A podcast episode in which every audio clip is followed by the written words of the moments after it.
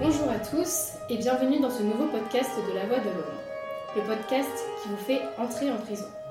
Je me présente, Lise. Et je me présente, Clémence.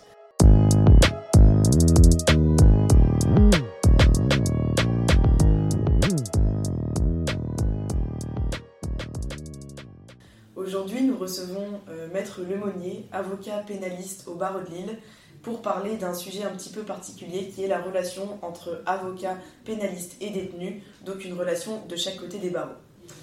Bonjour Monsieur Lemonnier, pourriez-vous euh, vous présenter rapidement, nous expliquer un peu ce que vous faites et quelle mission vous avez en tant qu'avocat pénaliste? Écoutez, je suis avocat à Lille, euh, je fais du pénal, bon, je fais aussi d'autres contentieux, mais surtout du pénal. Je fais beaucoup de mineurs, ça englobe beaucoup de domaines. Hein. Ça, englobe, alors je suis. il y a une permanence pénale à Lille, on est à peu près 200 dans cette permanence. Alors nous avons pas mal de choses à faire. Nous faisons les gardes à vue. Il y a 15 avocats par jour qui sont désignés par le barreau de Lille, qui sont disponibles tous les jours pour aller en garde à vue, à l'appel d'un gardé à vue qui a besoin d'un avocat. Ça peut être le central de Lille, ça peut être le commissariat de Roubaix, de Tourcoing, les gendarmeries euh, dans le secteur autour de Lille on est avocat. La nouvelle loi de 2012 autorise, permet à l'avocat de faire un entretien d'une demi-heure avant l'audition de police et on accompagne le gardé à vue pendant l'audition de police. D'accord. Euh, merci pour cette présentation.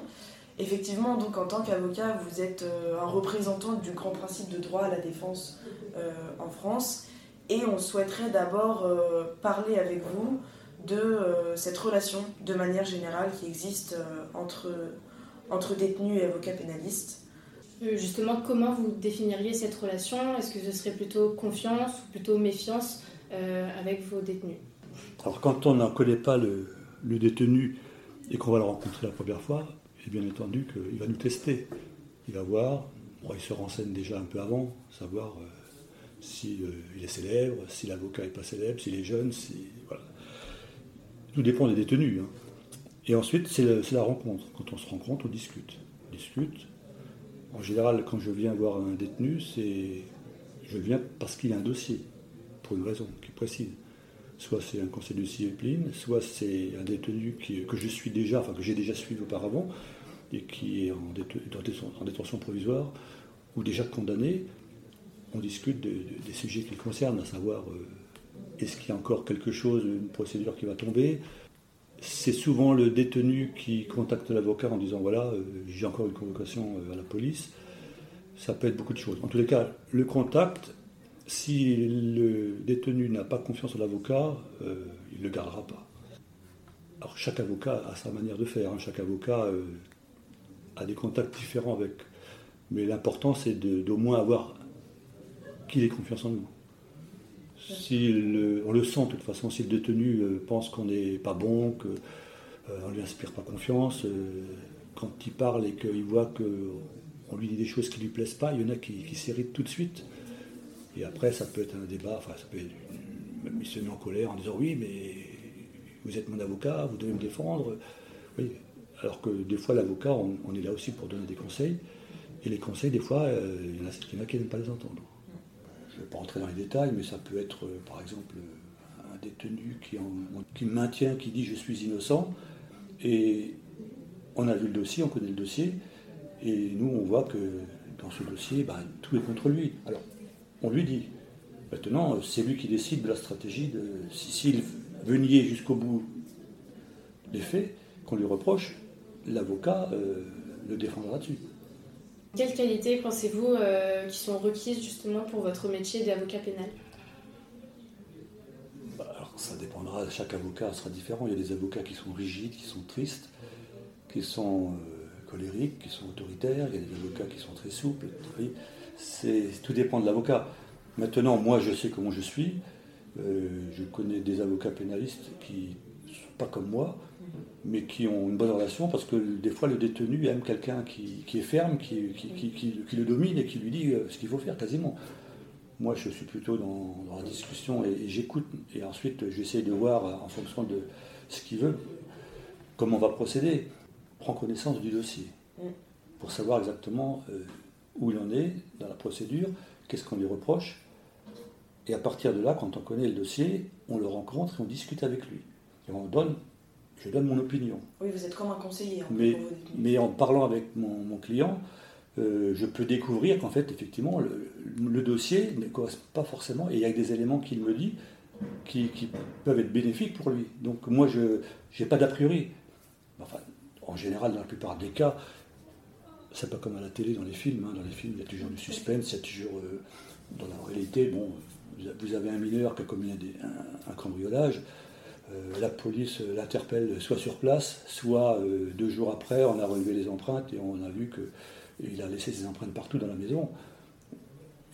Soit je le vois en, garde à vue, le mineur euh, me dit euh, je suis innocent, c'est pas moi, je lui dis ce qu'il y a dans le dossier. Des fois, il y a même des vidéos. Alors, s'il y a une vidéo, on le voit avec le visage découvert en train de rentrer dans une maison, après on trouve son ADN, je lui dis voilà, avec ça, euh, t'es mort. Donc, euh, tu as le droit de nier. T'es mineur. Justice des mineurs, c'est différent de la justice des majeurs. On n'est pas dans la répression, on est dans la pédagogie. On veut que tu recommences pas. Donc, je lui dis, je lui dis, des fois, il vaut mieux assumer une grosse bêtise, enfin, ce n'est pas une bêtise, c'est un délit, plutôt que de nier les évidences. Au lieu d'avoir euh, 15 jours de tige, eh ben, c'est un avertissement solennel, c'est tout. ouais. C'est un peu ça. Quoi. Donc, euh, je leur donne des conseils. Alors, bon, après, il y a la, il y a la pratique. hein. Vous avez des mineurs qui me disent euh, euh, Je suis innocent, mais je vais quand même avouer. Ben, je dis Pourquoi tu veux avouer si tu es innocent? Mais Parce que si j'avoue, ben, dans une heure, papa et maman viennent me chercher. Alors que sinon, j'ai passé toute la nuit. Vous voyez Donc, euh, le mineur, sachant qu'il ne va pas avoir grand-chose, il préfère assumer tout de suite. Alors, je vais lui dire En général, je dis Bah non, si, si tu es innocent, moi, il faut se battre jusqu'au bout. Oui, bien sûr. Tant, tant pis si tu fais une, une nuit de garde à vue, mais au moins, il faut, il faut, il faut, il faut se battre. Vous êtes beaucoup plus dans la pédagogie pour Ah, les mineurs. Pour les mineurs, bien sûr, il faut dans la pédagogie. Euh, S'ils ont continué après leurs 18 ans, c'est qu'ils n'ont rien compris. Donc, euh, Est-ce que ça vous arrive par moment d'avoir de l'appréhension euh, de voilà, vous avez un dossier qui vous semble difficile. Est-ce que ça vous arrive d'avoir de l'appréhension face à ah un bah oui, des fois, il y, a des, il y a des dossiers très compliqués, des- difficiles, hein, bien sûr. On ne sait pas ce que. On ne sait pas si notre client. Parce que souvent, nos clients nous disent qu'ils sont innocents. Mm. Souvent, c'est en discutant qu'après, on sent. C'est une intuition. On Oui, sent si. des failles. On voit des le failles, on, sent, euh, des fois ils se trahissent. 90% des, des détenus, souvent, c'est des, des gens qui, ont, qui savent à peine lire et écrire. hein. C'est pas, c'est pas, qui sont souvent euh, face à des policiers qui ont l'habitude des, des auditions. Les policiers font, ils font pas le poids devant les- la, la- la pratique et l'intelligence des policiers. Et souvent, les policiers nous le disent à nous, les avocats, euh, votre client, euh, en, trois, en trois minutes, euh, il se contredisait déjà. Quoi. Mais après, vous, avez- vous êtes tenu quand même à avoir un devoir d'objectivité qui fait que. Bah, L'objectivité, tout dépend ce que, comment est l'avocat. Un avocat défend son client, c'est tout. On est là pour défendre notre client, c'est tout. Maintenant, moi, j'essaye toujours de, de lui expliquer euh, ce qui est le mieux pour lui. Si, euh, si tous les éléments sont contre lui et que je pense qu'il va être condamné au tribunal, je lui dis voilà, si tu assumes, tu auras beaucoup moins. Si tu nies, euh, je ne suis pas sûr que tu vas être acquitté. Est-ce que ça vous arrive de ressentir une espèce de frustration de voir que vous avez un mineur ou un majeur qui est condamné une nouvelle fois Est-ce que vous dites mince, bah, il n'a pas appris de ses erreurs? Est-ce que vous, vous avez l'impression d'avoir une responsabilité vis-à-vis de la récidive? Alors, on essaye, enfin moi j'essaye toujours avec, surtout les mineurs, parce que les majeurs, j'essaye plus de les convaincre, ils sont, ils sont déjà trop euh, formatés, disons. D'ailleurs, il ne se cache même pas quand, il- quand on discute avec lui, que, que de toute façon, euh, ça fait 10 ans qu'il qu'il fait ça et qu'il recommencera, il n'a pas de solution. Mm. C'est tout, on le sait. C'est triste, mais c'est comme ça. Donc on est un peu... On, ne peut plus porter sur soi les, les misères du monde, hein, sinon... euh, Bien sûr, on vous n'êtes pas comme- là pour encaisser pour non, mais on euh, est comme leurs un. Nous, on en parle comme ça souvent. On se dit, surtout les jeunes qui, qui prennent tout à cœur. hein, euh, Nous, on doit être blindés, sinon ça ne marchera pas. On peut pas. Alors, c'est vrai qu'il y a des choses euh, dures des fois. hein, des, des jeunes qui, qui vont prendre plusieurs années de prison parce qu'ils ont commis quelque chose et que vraiment, c'est pas des. C'est les circonstances qui ont fait que. Voilà. C'est des familles, euh, je dirais, euh, qui ne s'occupent pas de leurs enfants Et quand le, le juge et les enfants qui ont 5-6 ans, quand euh, les enfants qui sont pas bêtes, ils entendent qu'ils vont être placés, ils pleurent, ils hurlent dans le bureau du juge. Et ensuite, en sortant, les éducatrices qui essayent de prendre l'enfant pour l'emmener chez- dans une famille d'accueil. Et les enfants qui s'accrochent euh, Aux parents. aux, aux parents, papa, papa, maman, je veux rester avec toi, et qui pleurent, et tout le Mhm. tribunal entend ça. Ça, c'est dur, vous voyez. Et comment vous gérez justement cette pression euh, quotidienne? On la gère, on est obligé. hein. Au début, c'est dur, après, euh, c'est dur aussi, mais on, sait faire, je veux dire. C'est-à-dire qu'il y a une qualité quand même à avoir en tant qu'avocat pénaliste qui est d'avoir une certaine distance, prendre de la hauteur par rapport à ce Ah, bien sûr, il faut en prendre, Et mais, mettre un voile, ça c'est quelque chose qui est nécessaire. mais c'est pas toujours faisable, hein, vous savez, des fois. euh, moi, j'ai vu des avocates pleurer. Pleurer parce que euh, eh bien, les enfants aimaient leur père, hein, et les enfants Bien étaient sûr.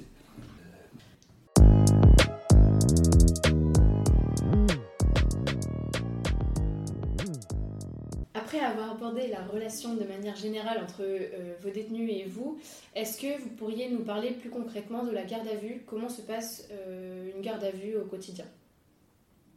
D'abord, la garde à vue, qu'est-ce que c'est? C'est une personne qui a commis un crime ou un délit, qui est pris sur le fait, on l'emmène au commissariat et on le place en garde à vue. Ou on peut le placer en garde à vue dès qu'on l'interpelle. Ou alors c'est après une enquête, on, dé- on découvre que trois semaines après, que les empreintes euh, appartiennent à telle personne, on va la chercher chez elle, ou on la trouve dans la rue, et on l'amène au commissariat et on le place en garde à vue. La garde à vue, c'est euh, placer quelqu'un pour que la police l'ait à sa disposition et puisse l'interroger sur des faits qu'on lui reproche. Une réforme de la garde à vue de 2012 permet à un, dé- un gardé à vue d'être assisté d'un avocat. Les 24 premières heures de garde à vue, le détenu veut un avocat, un avocat se déplace. Et c'est euh, le, le détenu peut choisir aussi son propre avocat. Il peut choisir son propre avocat. S'il ne veut pas payer, on lui donne un avocat, ce sera gratuit. Donc euh, l'avocat se déplace au commissariat ou dans une gendarmerie. On- également des fois les douanes, hein. les douanes aussi. C'est des retenues douanières, c'est un peu particulier. Des fois ils interpellent une voiture, ils arrêtent une voiture et il y a 10-15 kilos de cannabis ou de cocaïne. Ils retiennent la personne, ils appellent un avocat et on assiste quelqu'un qui est soupçonné, enfin qui, qui avait dans sa voiture de la drogue ou des armes. Et ensuite, en général, euh, c'est la police qui reprend, ou la gendarmerie qui prend- reprend la suite du dossier. L'avocat euh, se déplace, en général, on essaye d'aller assez vite, parce qu'on espère toujours que le gardé à vue euh, restera pas trop longtemps. Et ça peut être la nuit, euh, le jour. euh. On peut être appelé à 11h du soir, comme à 6h du matin. Ouais. On descend dans les geôles, on s'entretient avec notre gardé à vue. Et euh, comment se passe euh, le premier contact? Est-ce que vous, vous savez qui c'est, son dossier, la alors personne? nous, on ne nous donne pas, on on n'a pas accès au, au dossier. Donc vous découvrez sur On place. découvre, alors on nous donne le nom de la personne, Mhm. le nom de l'OPJ qui, qui est chargé du dossier, on nous dit pourquoi il est là, et euh, c'est tout. Mais la police ne veut pas qu'on consulte le dossier avant parce qu'on pourrait avoir des idées, on pourrait lui dire des choses, c'est- pour ça. Donc on a maximum une demi-heure, après on toque à la porte, l'entretien est terminé, et on discute avec lui. Je m'entretiens avec lui, mais je ne sais pas, je sais pourquoi il est là, mais j'en sais pas plus. Pourquoi vous laissez un temps si restreint Bah, disons que- Bon, à l'époque de la réforme, bon, on voulait que les détenus aient un peu plus de droits, parce qu'avant les gardes à vue, c'était. Donc la première fois, on, lui explique, on, leur, explique comment ça se passe. Des fois, les policiers font peur aux gardés à vue, et en fin de compte, ils, ils déforment un peu la réalité. Mm. Hein, on, peut faire peur à un petit jeune euh, en se disant voilà, euh, à vous tout de suite, sinon euh, tu vas rester 4, jours et après. Voyez? Non, on, on explique euh, les choses. Donc c'est vraiment, c'est pas tellement du droit, c'est de la psychologie. hein. On découvre Bien des sûr. personnes, on découvre des choses, et alors à force d'en faire, ben, on a l'habitude, on sait. Ce qui est important dans, dans- dans les gardes à vue, c'est pour ça qu'un un avocat qui fait beaucoup de gardes à vue, c'est important. Parce que on arrive à comprendre comment fonctionne le, le cerveau d'un d'un policier. On sait comment il fonctionne. À force d'en faire, Mm. parce que nous, on assiste à l'audition. Moi, j'ai compris une chose, c'est que les policiers, dans leurs auditions, ils cherchent une chose, hein, pas tous, mais certains, dans les brigades spécialisées, ils cherchent à trouver une contradiction. Et dès que la personne qui ne s'en rend pas compte dit une chose qui ne va pas avec ce qu'il a dit euh, une demi-heure un quart d'heure, avant. une demi-heure avant, et alors là, c'est la phrase habituelle, hein, ben, là vous me dites ça, mais il y a une demi-heure, regardez, vous m'avez dit euh, le contraire. Alors, quand est-ce que vous avez menti? Là ou là? Et là, le gars, il commence à, À paniquer. à paniquer, il ne sait plus, il croit qu'il est, mort, il est foutu. Et c'est là que le profil, c'est psychologique, le policier, il a, il a- il a quelque chose. Normalement, l'audition de police, on n'a pas à parler. À la fin de l'audition, l'OPJ, donc le policier qui fait l'audition, demande à l'avocat est-ce que vous avez des questions? Donc c'est là qu'on peut parler. Et par exemple, bon, le gars est diabétique, toute la nuit il a, il a crié, il a souffert parce qu'il a des problèmes, et il n'y a pas un médecin qui est venu le voir, alors qu'il a demandé un médecin.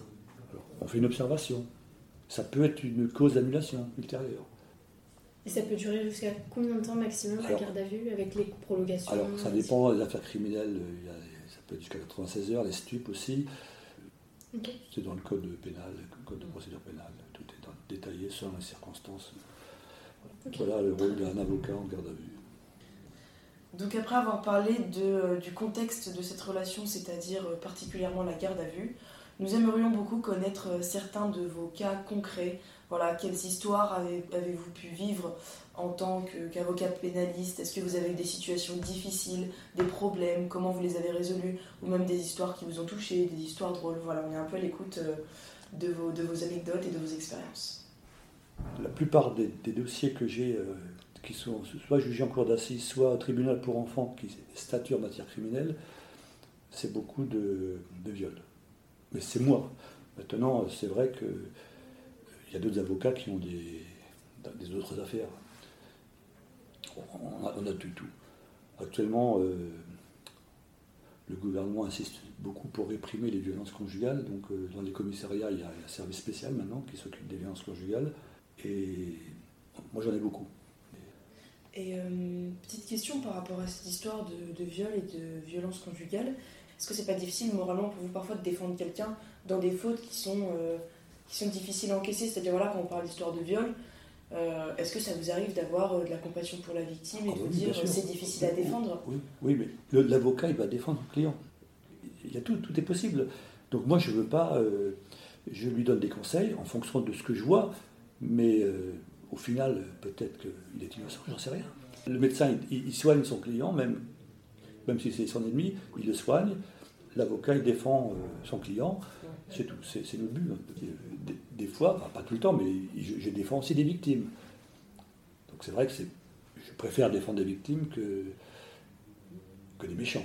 Oui, mais vous savez vous mettre aussi des deux côtés parce que c'est votre métier. Mais il doit y avoir des avocats qui doivent préférer défendre euh, le méchant, entre guillemets, plutôt que le gentil, encore une fois, entre guillemets. Bah, c'est plus intéressant le, le méchant parce qu'il faut, il faut- il faut- il faut travailler, il faut savoir comment on peut faire pour éventuellement lui éviter euh, une trop grosse peine ou alors euh, trouver éventuellement des failles et, les- et le faire acquitter. C'est- mieux. Mais d'un autre Le- côté, le gentil, quand il n'y a pas forcément de preuves, c'est pareil, il y a tout un travail à faire aussi. Bah oui, bien sûr. Mais les preuves, c'est enfin, c'est les auditions de police, hein, de toute façon. Mhm. Et après, il peut y avoir une instruction aussi. mais-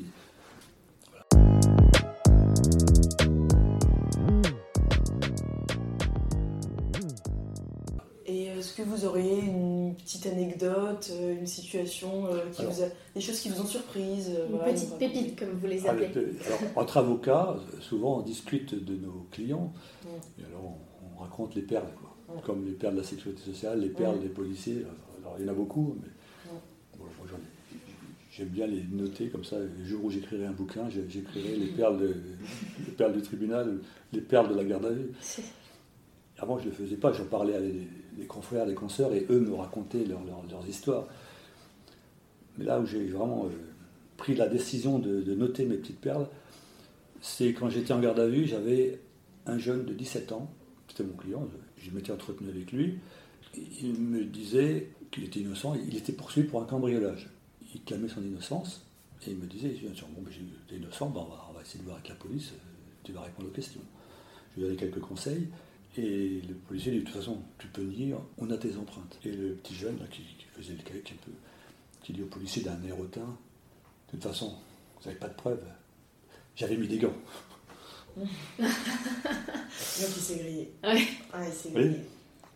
Et là, vous, quand vous êtes dans ces situations Alors moi, moi et le policier, on a rigolé, parce qu'on a- mais lui, il ne comprenait pas pourquoi, Bah pourquoi rigoler. On a rigolé, mais c'était tellement euh, spontané que on a vu débouler en quelques secondes une dizaine de policiers avec des matraques. Ils pensaient que le gamin il s'est révolté ou qu'il commençait à faire du grabuge. En fait, non. On rigolait pas tellement, on était sidérés de la réponse. De la réponse. Ah ouais. Ils ne se soient pas rendu compte qu'ils se grillaient. euh, Ah, ça vrai, troublant. Et comme ça, on en a drôle. souvent. D'accord, oui. Alors des perles, j'en ai d'autres. Et par exemple, une perle assez récente. Oh bah, ce que j'ai eu un jour, c'était euh, un jeune aussi, encore un jeune. Le policier dit T'as volé.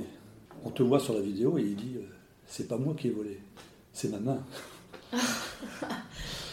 Je sais pas ce qu'il dit. Pas mal, Ouais. pas mal la Voilà, réponse. c'était ça aussi. Qu'est-ce que je crois Il y en a d'autres. ouais. Bon, doit vous faire sourire aussi. euh. Oui, bon, déjà, une fois, une fois, il y avait eu un, comment dire, un vol de 4-5 euh, jeunes Africains et ils étaient rentrés dans la galerie marchande et ils étaient rentrés dans un magasin de sport, enfin, de, vêtements et chaussures de sport. Mais quand ils sont rentrés, on voyait sur les vidéos qu'ils avaient cachaient leur tête quand même. Mais ils sont rentrés, ils ont rempli des sacs comme des clients normaux et dès qu'ils avaient bien rempli tous le groupe, ils sont partis en courant. Alors ça a sonné tout de suite dès qu'ils sont partis. Ensuite, les vigiles ont dû courir après, etc. Bon, enfin, finalement, les quatre ont réussi à s'échapper. Et mon client m'a appelé pour un client à Villeneuve comme m'a dit de venir. D'ailleurs, les policiers, quand je me rappelle, ils sont venus, vous avez tiré la, vedette. Alors, ils ne savaient pas pourquoi, ils m'ont dit, vous allez voir. Et alors, mon client, qui était en garde à vue, était pourquoi Comme on avait fait pour l'attraper, il m'a dit, bah, écoutez, votre client, c'est une crème, c'est le plus intelligent du groupe. En courant, à un moment donné, mon client, il courait dans la galerie, il se retourne et il voit une caméra. Il s'arrête, il pose son sac, visage découvert, et il fait coucou, avec les bras. Alors, à, à se poser une question, mais Qu'est-ce qui lui est passé par la tête c'est tout, voilà.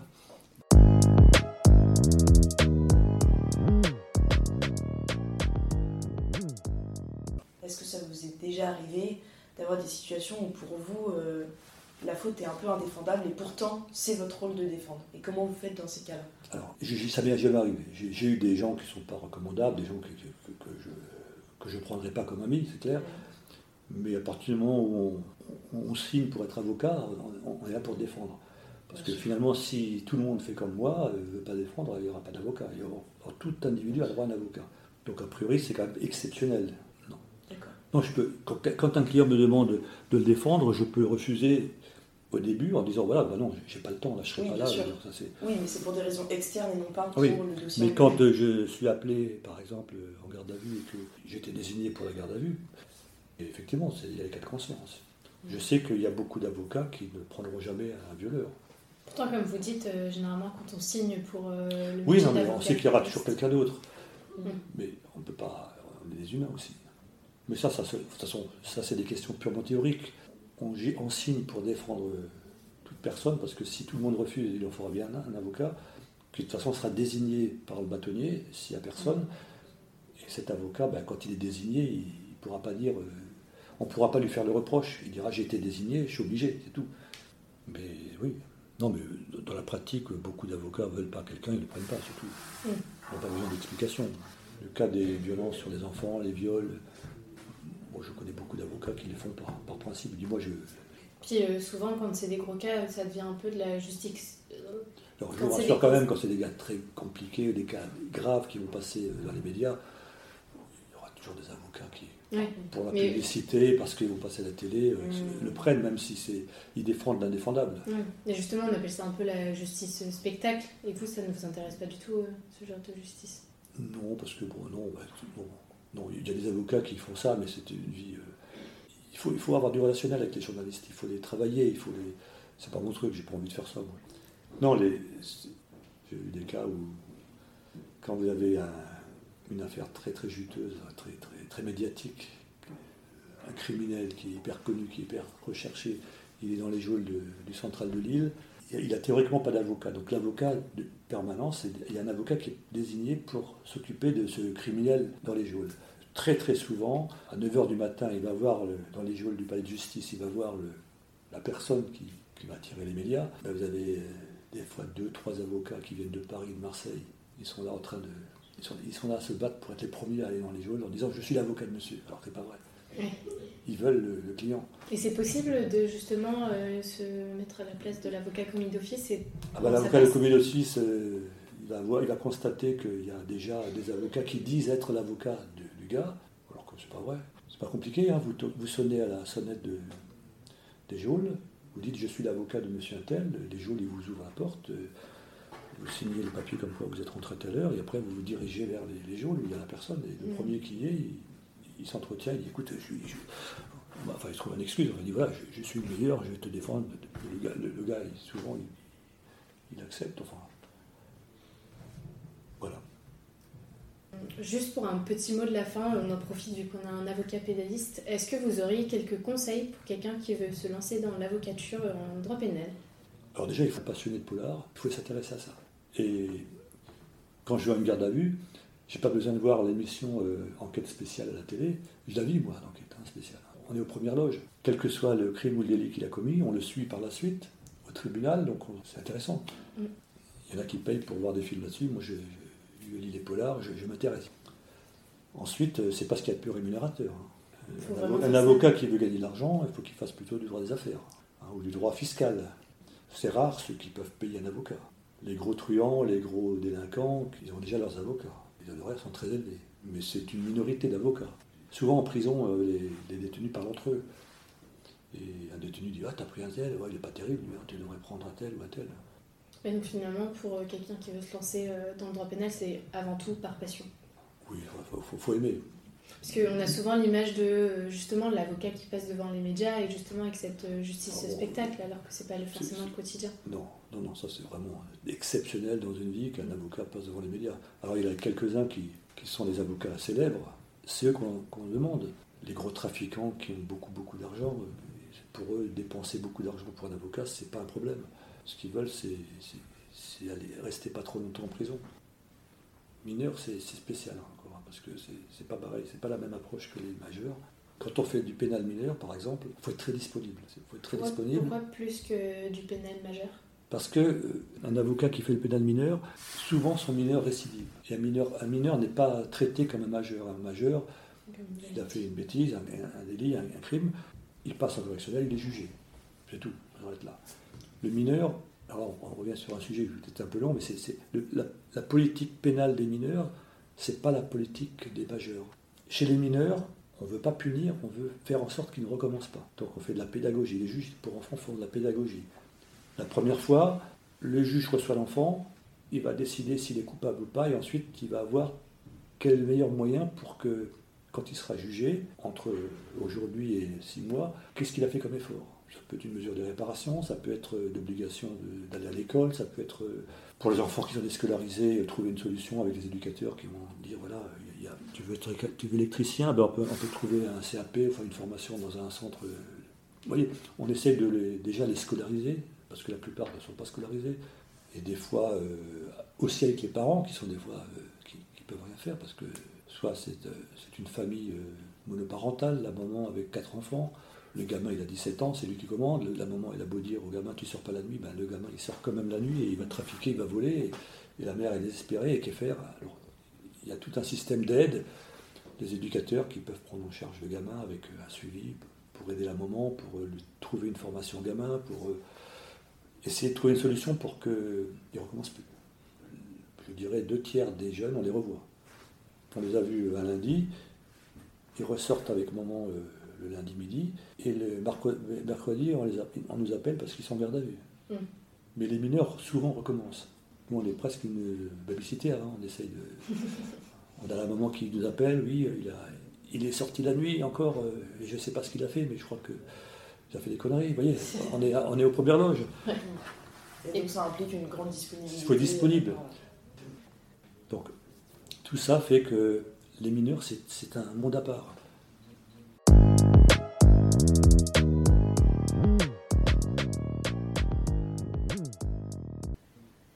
Écoutez, euh, merci beaucoup euh, Maître Lemonnier pour euh, ces belles histoires et ces belles explications d'une relation euh, complexe mais intrigante entre euh, détenus et avocats pénalistes. L'ombre et la plume vous remercie pour ces divers aspects euh, maintenant éclairés et cette connaissance partagée du métier d'avocat pénaliste.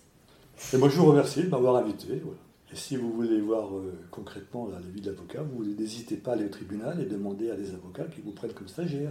C'est faisable. hein.